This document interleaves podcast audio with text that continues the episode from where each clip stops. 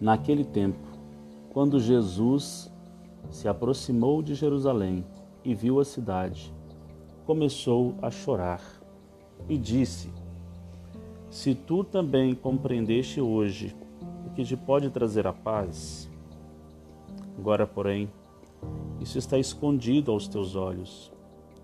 Dias virão em que os inimigos farão trincheiras contra ti e te cercarão de todos os lados.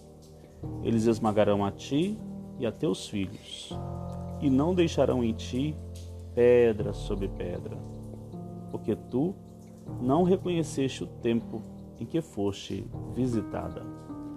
Lucas 19, 41 a 44. Bom dia, Jerusalém. Bom dia, cidade que você possa se contemplar como esta Jerusalém, como esta cidade que é visitada a cada instante do seu existir.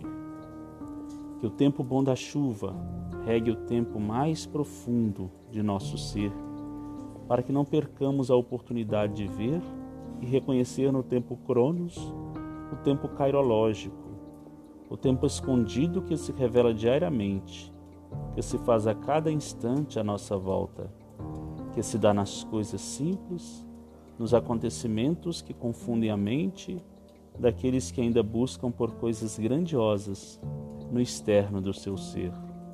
A mente daqueles que ainda estão na caverna das experiências que parecem reais, mas não passam de experiências ilusórias que impedem de ver a verdade escondida na capacidade do ver na experiência do olhar.